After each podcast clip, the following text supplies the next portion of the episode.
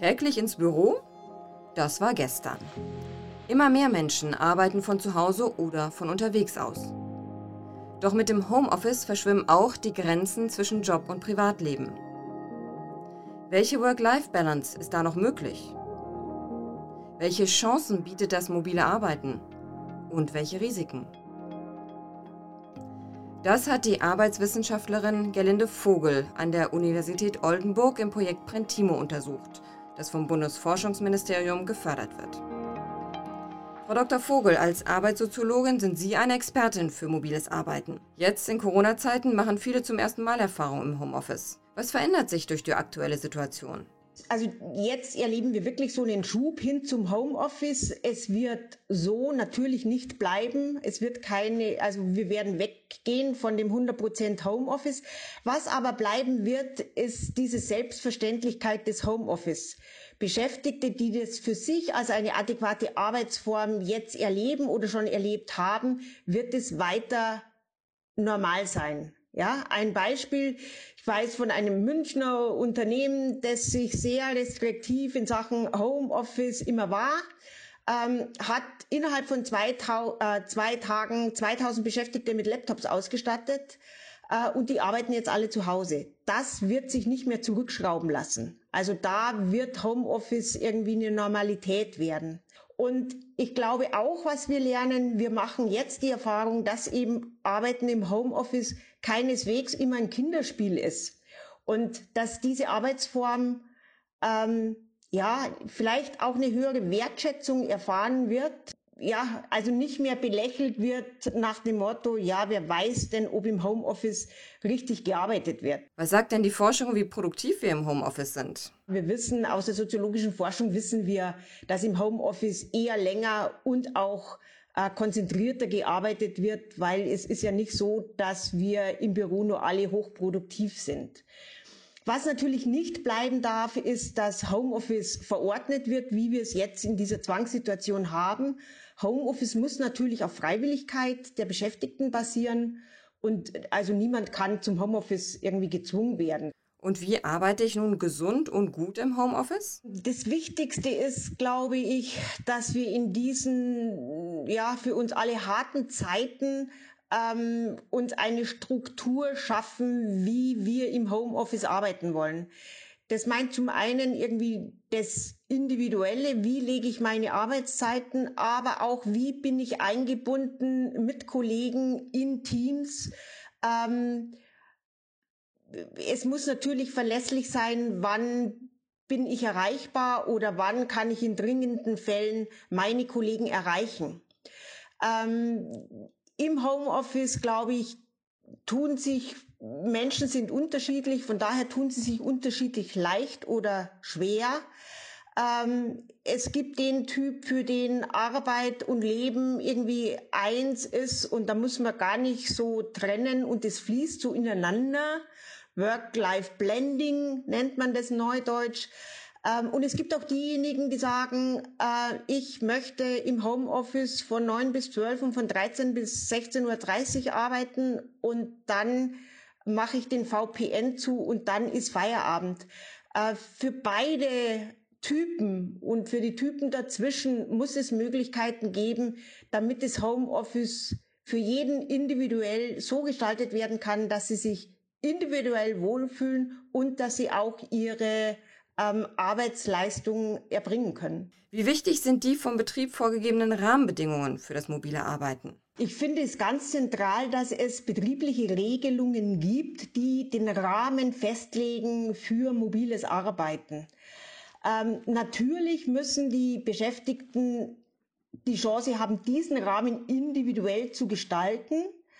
Aber die Notwendigkeit eines kollektiven Rahmens, sei es in Form von Betriebsvereinbarungen, wie es viele Unternehmen haben, ist es eben den Rahmen zu setzen, den einzelne Beschäftigte für sich nicht setzen können.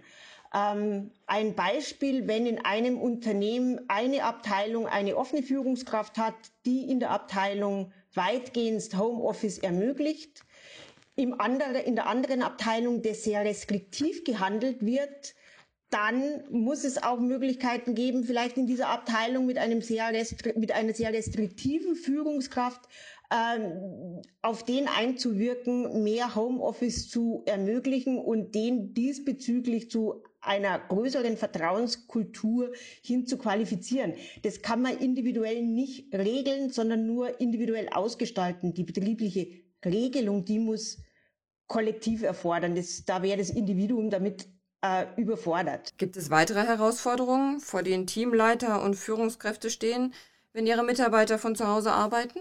Auf jeden Fall stellt Führen auf Distanz ähm, eine wichtige Kompetenz für Führungskräfte dar.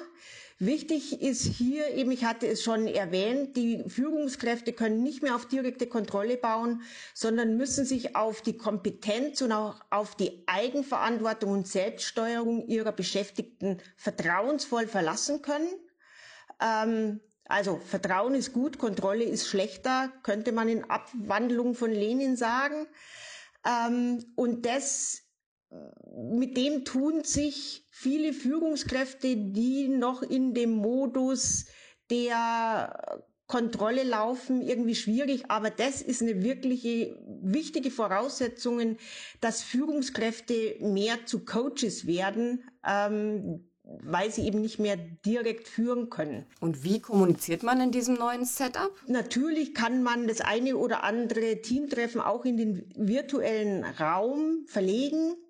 Aber in unseren Forschungsergebnissen von Brentimo haben wir schon auch erfahren, wie wichtig es die Beschäftigten finden, dass man sich auch real trifft.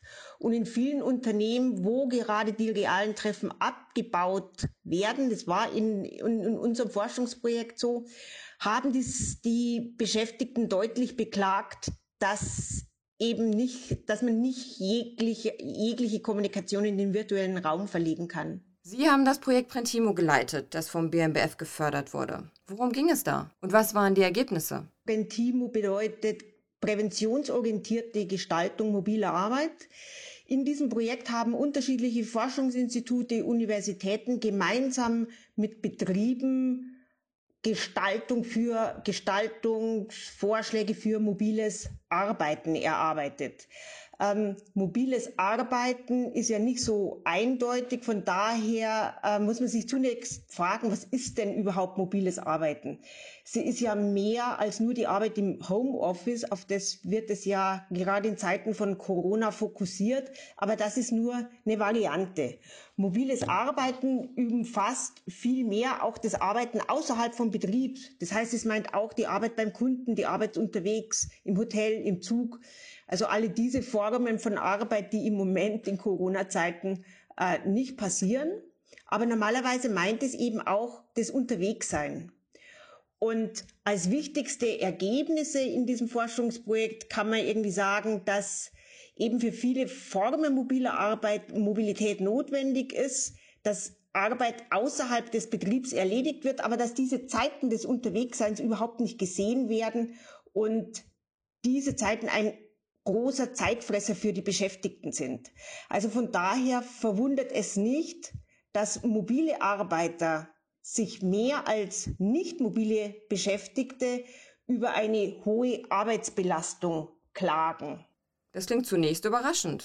Warum ist das so? Es sind auch mehr beschäftigt, mehr Mobilbeschäftigte, äh, die länger arbeiten, also die ihre Arbeitszeit deutlich ausdehnen und die auch, das ist ja auch in der Arbeit ein beständiges Thema, die Frage der ständigen Erreichbarkeit. Mobilbeschäftigte sind mehr erreichbar und auch über die normale Arbeitszeit hinaus für ihr Unternehmen erreichbar und sie arbeiten auch oftmals am Wochenende und wie gesagt, sie arbeiten auch länger. Wichtig ist, das fand ich für die Gestaltung von mobiler Arbeit ganz wichtig ist, dass Beschäftigte, die in ihrer Arbeit einen hohen Spielraum haben, also ihre Arbeit sehr eigenständig gestalten können, sich deutlich weniger belastet fühlen. Was waren aber eigentlich die zentralen oder überraschenden Ergebnisse für mich als Arbeitswissenschaftlerin?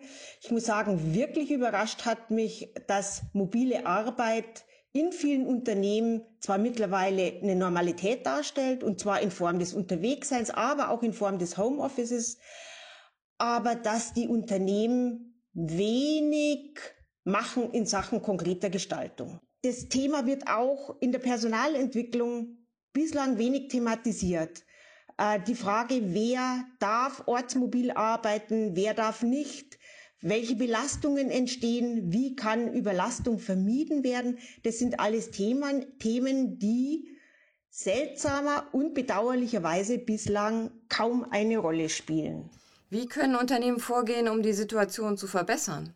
Die gute Gestaltung von mobiler Arbeit heißt zunächst, sich die betriebliche Situation sehr genau anzusehen, weil die Formen eben sehr unterschiedlich ist. Also die Unternehmen erstmal genau hinzugucken, wo wird mobil gearbeitet, wie wird mobil gearbeitet und welche Belastungen ergeben sich daraus.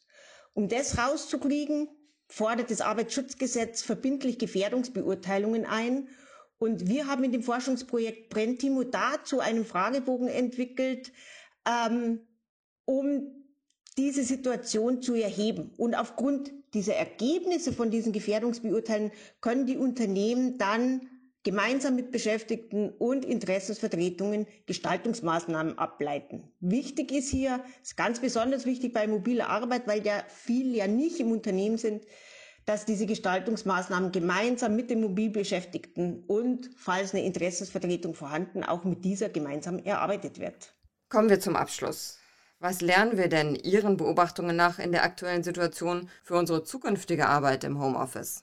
Viele lernen ja im Moment gerade sehr schmerzlich, dass es auch sehr schwierig sein kann, im virtuellen Raum Abstimmungsprozesse zu organisieren, wo man im Büro oder in der Behörde vielleicht mal ganz schnell was zwischen Tür und Angel ähm, klären konnte. Also von daher würde ich sagen, ähm, bei allen Widrigkeiten bieten sich da schon auch Chancen. Also wir werden nach Corona fitter sein in der Nutzung digitaler Medien.